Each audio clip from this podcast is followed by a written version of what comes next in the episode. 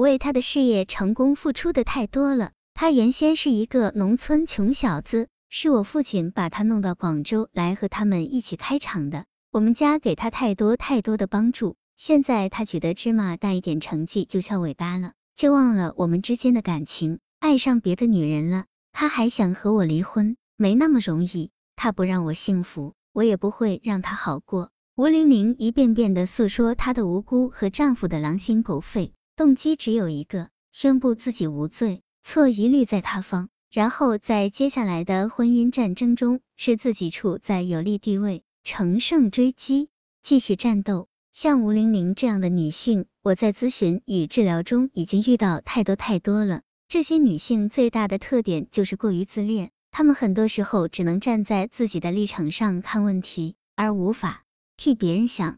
她们手中只持有自我的价值尺度。而且会一贯的在任何一件事情上自觉不自觉的使用这种尺度，强制别人就犯这种尺度。他们往往会在无意识世界里对别人充满敌意。吴女士，你还那么年轻，又那么美丽，你可以再找一个更理想的丈夫，为什么一定要抓住比陈世美还陈世美的男人？我想看一看吴玲玲的反应，我才不会让她的阴谋得逞。她就是想和我离婚，没门。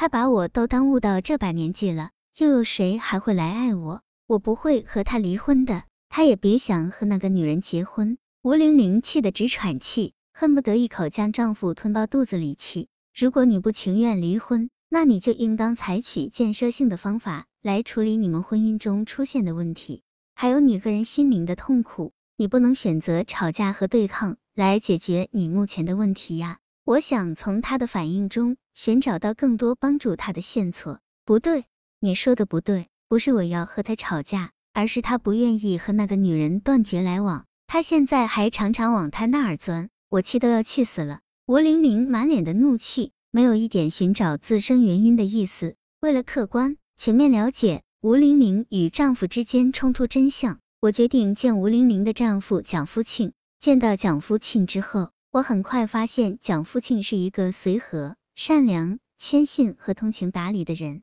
蒋福庆坦率的告诉我，他有外遇，而他寻找外遇的理由不是因为好色，也不是出于情感方面的贪欲，而是想找一个安静的女人和他在一起度过那么一阵安静的时光。难道你们从未发生过性行为吗？我问蒋福庆，因为我想知道的更多。发生过，这是自然的事情。我认为这是不重要的，我最需要的是他能给我的生命制造出一种宁静。你知道这种宁静对我来说多么重要，多么难得呀！他很文静，不爱讲话，他的语气非常柔和，从不会伤人，也不会让你烦恼。我发现我真正需要的就是这种女人。蒋福庆说这些话时，明显充满了深情。我从事婚姻咨询和婚姻治疗的经验告诉我。发生外遇一方所痴迷的异性，往往是与其配偶在长相、喜好、个性方面完全不同的异性。根据这一经验，我猜想吴玲玲可能是一个十分喜欢唠叨的女人，因为蒋福庆所找的情人是一个文静和内向的女人，更何况他对她的文静赞不绝口。你想离开你太太的主要原因是什么？我想证明自己的猜想。爱这个女人呀，怎么说她呢？可以说他满身都是缺点，自私，喜欢逞强，一点都听不进不同的意见，这些我都能忍。我最不能忍的是他一天到晚没完没了的唠叨。哎呀，他怎么这么爱唠叨？是不是脑子有病？他遇到什么事都要唠叨。你譬如说，我回家稍微晚了一点儿，他就会不断唠叨，指责我，说我一点没有家庭责任。再譬如说。我如果把衬衣或裤子不小心弄脏了，他能牢套两个小时。你说说，他不是唠叨这个，就是唠叨那个，永无休止的在家里唠叨，谁受得了？我女儿一回家就用纸团将耳朵塞住了。